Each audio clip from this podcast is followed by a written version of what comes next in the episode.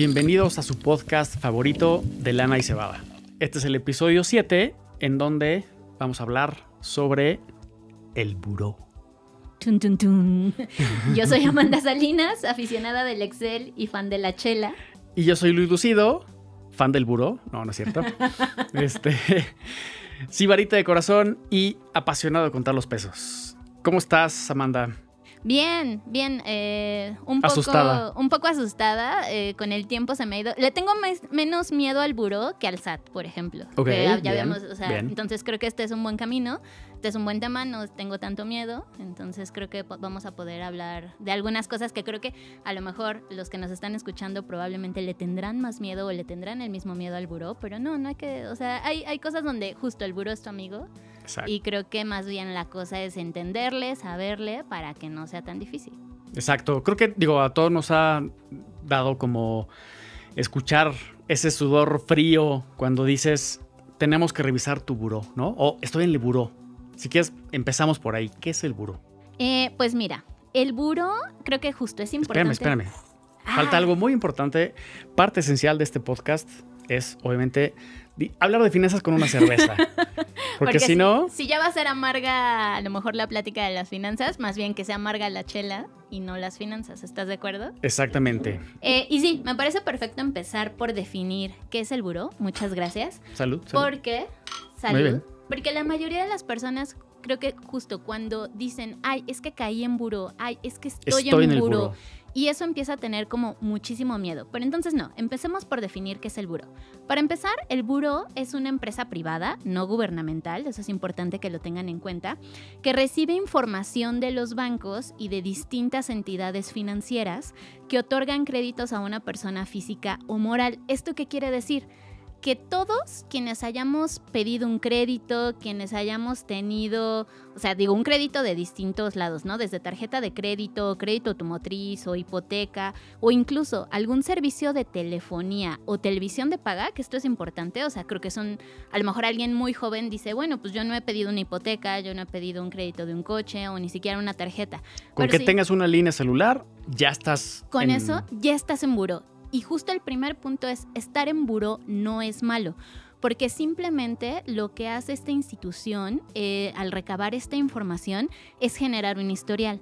Y al final, justo si quieres eventualmente empezar a construir o robustecer este historial, pues te va a servir para un montón eh, en el futuro. Exacto. Entonces, digo, para em- empezar, l- el buró es una marca comercial y entonces estas empresas son las sociedades de información crediticia, ¿no? Que Aquí en. México hay dos, que es el buró de crédito, que es una marca, y otro que se llama círculo de crédito. Entonces, ambas son estas empresas que tienen pues todo el, el reporte de esas entidades que nos decías, Exacto. que pues ahí van a ver el comportamiento de esos créditos o, o, pues sí, tal cual de, los créditos, ¿no? Exactamente, y que al final este reporte lo que va haciendo desde la primera vez que hayas tenido solicitado un crédito, tenido una línea telefónica o una línea de televisión de paga, por ejemplo, pues es empezar a construir eso como tu radiografía como eh, sujeto a crédito, para no decir deudor, ¿no? Eh, y que al final va generando un historial como si fuera una especie hasta de boleta, si lo quieres ver, la boleta de la vida adulta, así como No, tenías por favor. tenías una boleta cuando estabas en la primaria y en la secundaria, en la que, en la, por ejemplo, en la mía siempre aparecía habla mucho. Aquí va a aparecer eh, si vas a- al corriente, si tienes algunos días, por ejemplo, de adeudo o si estás atrasado. Y entonces al final lo que hace este resumen de tus créditos, del estatus de tú como persona que tiene créditos, pues es decirle a las instituciones financieras a las que tú a lo mejor te acercas a solicitar un crédito más, eh, qué tan buen pagador eres, ¿no? Cómo eh, son tus hábitos de pago. Y entonces a partir de ahí, pues se decide si te dan otra tarjeta, si te dan otro crédito, pero incluso se decide la tasa de interés que te pueden otorgar, ¿no? Sobre cierto crédito en general. Entonces, creo que parte muy bueno es saber cómo funciona este reporte, saber lo que tenemos que hacer para tener una buena calificación, hablando de boleta, y que al final eso nos puede servir para que eventualmente nos den una tasa preferencial como un buen pagador. Claro, y, entonces el estar en buró, pues no es algo malo, sino es, pues bueno, sirve para que revisen cómo es, que tú tienes ese comportamiento de pago con las instituciones que tienes. Y es decir, a ver, vamos a poner un caso este, hipotético, ¿no? Hay una persona que tiene una tarjeta de crédito, tiene una línea celular en, plan, digo, los este, celulares de, prepago no, no, entran ahí. Exacto. Eh, tiene una televisión de paga y tiene una tarjeta departamental, ¿no? Entonces, ahí se va a ver la lista de todos esos créditos, ¿cómo, cómo, se visualiza ese? Justamente, lo que aparece en el listado del buró son todos los créditos de tu vida y entonces vienen separados los que están abiertos y los que no están abiertos, los que ya fueron concluidos, ¿no? Los que ya fueron concluidos estarán en una segunda parte como del, reporte, en donde verán, donde vendrán justo los que están cerrados, que ahorita podemos hablar un poco de eso, de qué pasa cuando las deudas se quedan abiertas. Todos los que están activos te aparecen en una lista continua en la que más bien vienen señalados por colores si van al corriente o no. Y aquí podríamos tener tres, como una especie de semáforo, tres calificaciones. Tenemos los créditos que te van a aparecer con una palomita verde todos los que están al corriente. ¿no? Tienes 10, abejita, perfecto. Exacto, sellito de eh, pago a tiempo, ¿no? Y entonces esos te aparecen en verde. Los créditos que tengas un eh, adeudo o que te hayas atrasado en el pago de 30 días, eh, aparecerán con una marca amarilla, ¿no? Y entonces ahí es como una especie como en semáforo preventivo. ¿no? Platica mucho en clase. Exactamente. ahí estaría ese sellito. Y luego van a aparecer en rojo los que ya tienes un atraso mayor, ¿no? O sea que al final eso sí resultan como, como un reprobado en una alerta mucho más grande. Y obviamente al final todos los factores se van eh, pues como combinando. Será mucho más grave un crédito muy grande que vayas atrasado, a lo mejor en versus una línea que el el, monto es mucho menor, ¿no? Ahora, ¿qué pasa? Igual que lo vemos en este semáforo, también la calificación que te otorga el buró en general también se divide en este semáforo, ¿no? Entonces, eh, puedes tener un puntaje total que esté en color verde, que eso más o menos lo vamos a ver en un score donde vas a ir de un puntaje, pues yo creo que entre 700, 750. Luego puedes tener un score que vaya en amarillo, que va a dar como la idea general de que a lo mejor te atrasas seguido o en algunas ocasiones en tus pagos, que va a estar en amarillo que yo creo que rondará entre los 600 o 580 tal vez hacia todos los 600 y abajo de eso un score que se pinta en rojo que dirá que en general tus créditos suelen estar atrasados y que tienes un score abajo de 550, yo creo, ¿no? Entonces simplemente cuando revisa alguien tu buró, que puede ser desde una institución financiera, lo revisas tú mismo, o a lo mejor lo revisa un trabajo, que hay trabajos donde piden eh, tu estatus de buró, pues justo con este score principal pueden darse una idea inicial y luego ya revisando el historial de tus créditos, pues pueden ver en cuáles estás atrasado, si hay unos que están eventual, o sea, como totalmente atrasados sin pago desde hace años, ¿no? Y como mucho más a detalle. Perfecto. Y ahora, entendiendo que esta es como esta calificación, ¿no? Como la boleta de calificaciones que teníamos en, la escuela. Ahí el momento que dices, bueno, ya reprobaste esa materia, ya no pagaste ese crédito, ¿qué pasa con esa información? ¿Se queda ahí para siempre o desaparece en algún punto? Eh, justo creo que este es uno de los temas más importantes o uno de los mitos que creo que más vale la pena aclarar, porque no sé si has escuchado con algunos amigos, con alguna familia, cuando sale esta esta plática en alguna sobremesa que de pronto dicen como de, ay, no, pues ya no pagues y en seis años se va a desaparecer la deuda, ¿no? Entonces mejor me espero a que pasen esos seis años y ya. Y la verdad es que no, porque en teoría, si siguiéramos con ese ejemplo de los seis años, solo esa marca desaparecería si la institución a la que le debes deja de reportar tu deuda. O sea, las, las deudas se borran de buró a partir de que pasen esos seis años del último reporte que haya hecho la institución financiera. Es decir, si tú tienes seis años que no pagas tu deuda, pero la institución sigue mandando el reporte de que está abierta sin saldarse, eso nunca va a desaparecer. ¿no? Así pasen 6, 10, 12, 15, 20. entonces eso es algo importante que la gente debería tomar en cuenta, ¿no? O sea, al final mientras la institución siga reportando que la deuda sigue estando abierta, eso va a seguir apareciendo en tu buro. Ok, eso es importante, ¿no? O sea, creo que e, es saber cómo está la deuda, cuál es el estatus, si está abierta, si se pagó completo, si se pagó con una famosa quita. Exactamente. y eh, que justo incluso ahí aparecerán como ciertas eh, anotaciones, ¿no? Dependiendo de cómo se haya pagado, como dices tú, este tipo de deuda. Y a partir de la liquidación total, pues justo pasando un lapso de 72 meses, contados a partir de la fecha de liquidación, es donde podríamos tomar en cuenta que, desaparece. Hablando del pago con quita, eh, creo que muchas personas le pueden tener miedo a esta forma de liquidación de deuda justo porque dicen, no, pues es que ya queda marcado en buró. Pues en realidad, uno, importante, marcado en buró por decirlo de alguna forma, entrecomillando, eh, ya estabas porque estabas atrasado seguramente. Y dos, al final lo que también vale mucho es que la deuda está saldada, ¿no? Entonces creo que cualquier método que se use para liquidar la deuda vale la pena porque la deuda queda liquidada y entonces a partir de eso sí empiezan a contar los meses para que tu historial se vaya limpiando. Y otro punto, no quiere decir que estás marcado de por vida eh, y que nunca te van a dar un crédito, sino más bien seguramente los créditos que te van a dar tienen una tasa de interés mucho más alta que se lo darían a alguien que tiene un muy buen historial de pago. Y entonces ahí lo que hay que hacer, y que hay varias empresas que, que lo otorgan, son pues intentar obtener créditos para que tú tengas buen o empieces a generar un buen historial de pago y eso te ayude a subir tu score, ¿no? Entonces es una especie como rehabilitarte, ¿no? De, de, este, de este bache que hubo en tus finanzas y que justo para eso se utilizan mucho, por ejemplo, como tarjetas de crédito garantizadas, ¿no? Créditos garantizados que normalmente te los otorgan a partir de un, monto muy bajo. Exacto, o un depósito previo o un monto muy bajo, que al final lo que hacen es volviendo a la palabra, garantizar que tú vas a poder saldarlo y que entonces con eso empieces a reconstruir tu vida financiera.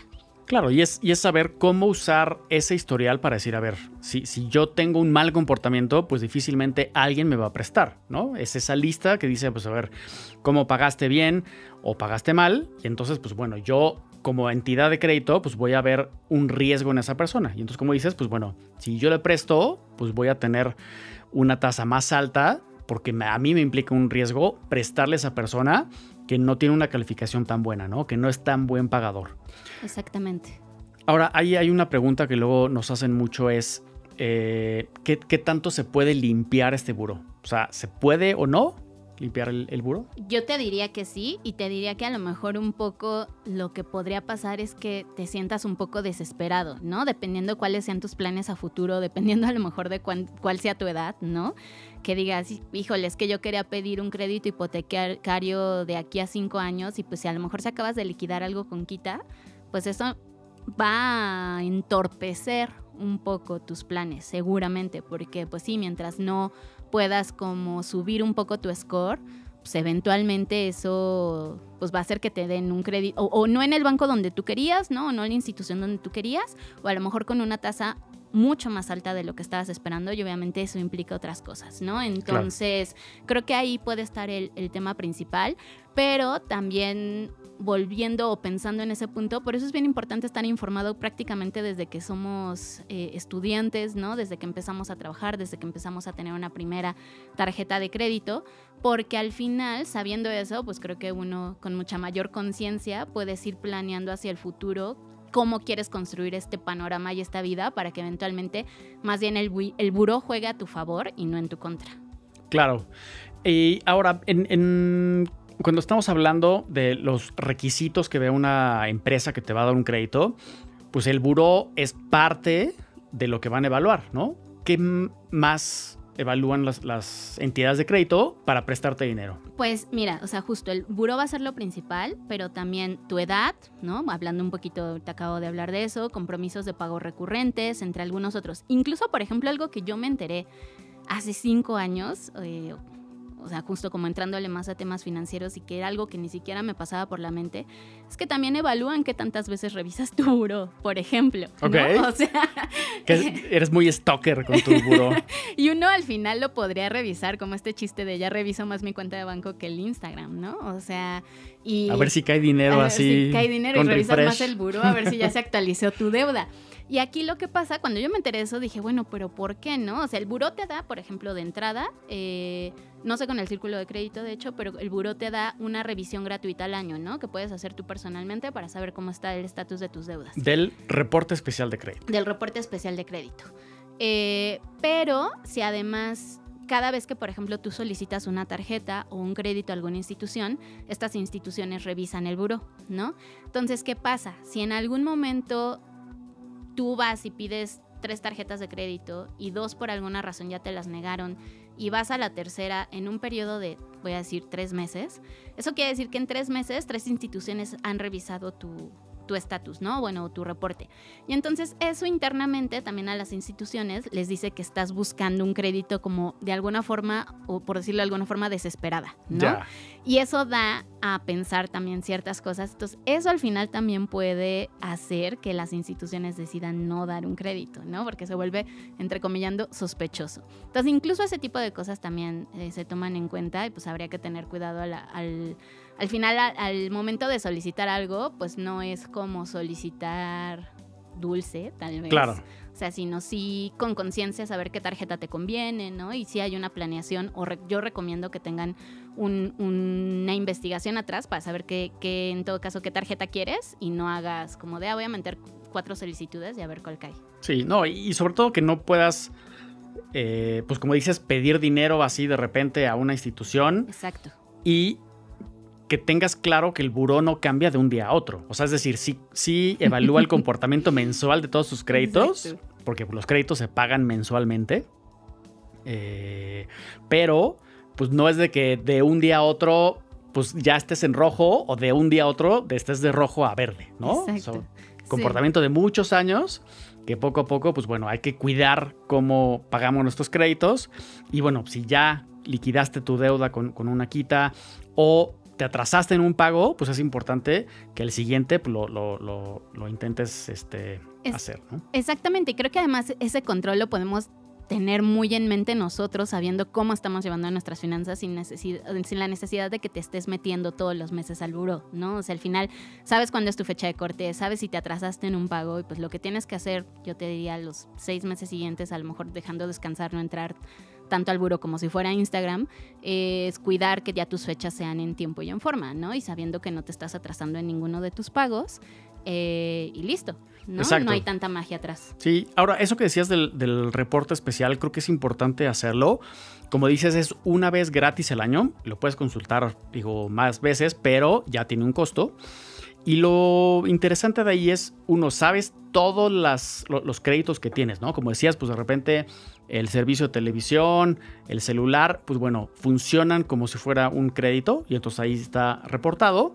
Eh, ahí también puedes ver si tienes algún crédito que el banco, pues de repente dijo, vamos a prestarle a este güey y ahí aparece el, el crédito, ¿no? Entonces, si también usaron tu nombre o, tienes algún crédito a tu nombre, pues bueno, ahí debería aparecer, ¿no? Y entonces creo que siempre es bueno tener claro cómo están tus finanzas del lado, pues atrás, ¿no? Más allá de, lo que tienes en la cuenta del banco, pues bueno, cómo se ve ese comportamiento de crédito y creo que siempre es bueno saberlo, ¿no? Pues por lo menos quizás no, no, no, digo, esos reportes luego son un poco técnicos, ¿no? Y tienen claves y, demás, pero pues por lo menos hay unos que, que, que sí ves gráficamente, pagas bien, palomita, pagas mal, tachecito, ¿no? Y entonces ahí vas viendo cómo, cómo es ese comportamiento.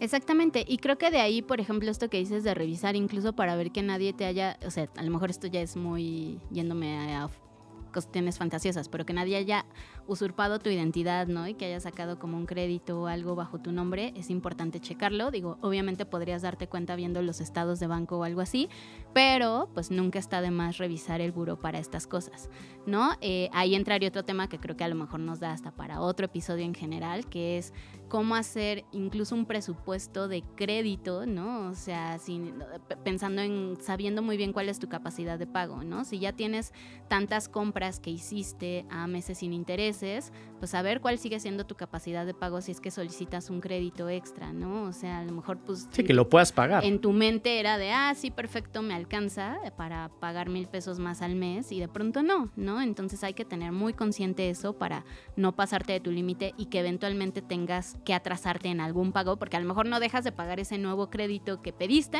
pero para completar para ese sí vas a dejar de pagar la línea del teléfono, ¿no? Y entonces eso va jugando mucho también.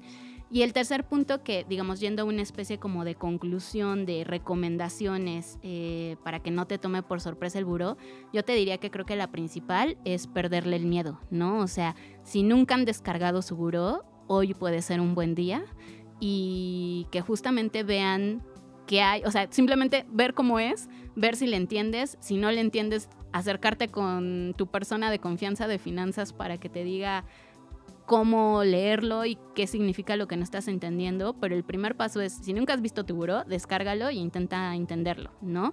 Para que precisamente ya de ahí puedas ir agarrando la onda. Exacto, y tip, porque luego cuando te metes a la página, te piden tus datos, tu RFC y tu dirección. Y ahí tu reporte va a tener todas las direcciones en donde has pedido un crédito. Ah, Entonces, claro. es decir, si tuviste, por ejemplo, una tarjeta de crédito cuando vivías con tus papás, pues va a aparecer esa dirección. Entonces, luego al momento de meter los datos, te dicen, no, no, no está válida esta dirección. Entonces, este, chequen todas las direcciones que, que- que tengan, porque aparecen ahí en cada crédito, ¿no? Entonces, aparece un nombre y hay como tres, cuatro direcciones, dependiendo de cómo estén este, dados de alta los créditos. Exactamente, sí. Y de hecho, para darte tu reporte, te van a pedir justo datos personales, más creo que son al menos un dato de un crédito que tú sepas que hayas solicitado, porque obviamente esa es la prueba que de que tienes buró, ¿no? Si nunca has tenido, volvemos a lo mismo, una línea de teléfono, sistema de paga, crédito de algo, pues en realidad no vas a estar en buró, ahí sí es la única forma en la que no estás, ¿no? Entonces como que con eso te rastrean y con eso ya te aparece tu reporte. Buenísimo. Entonces, recapitulando, el buró no es malo. No es, Es malo. una lista de cuál es el comportamiento de todos tus créditos, si eres buen pagador, si no eres buen pagador. Sirve para que las otras instituciones pues vean si tú eres un, un buen pagador y pues te presten más dinero, ¿no? Evidentemente el crédito pues siempre hay que usarlo responsablemente. Si lo usas a tu favor para comprar una casa, para, para comprar un coche, pues es súper bueno. Si lo usas la tarjeta de crédito para pagar el súper, pues no es tan bueno, porque lo vas a pagar, vas a pagar intereses sobre algo que ya te comiste o, o ya te bebiste. Salud. Eh, y pues nada, creo que está bueno el, el- el tema. Sí, totalmente. Y sobre todo que se lleven muy en la mente que no es malo. Es más bien, es hasta mejor. O, sea, es mejor estar que no estar. Y sobre todo, pues para los planes a futuro que puedan tener. Pues mientras más jóvenes, podría yo decir, hayan empezado a construir un buen historial. O sea, obviamente en verde todo y como cuidando mucho el score, pues creo que les puede jugar mucho a su favor.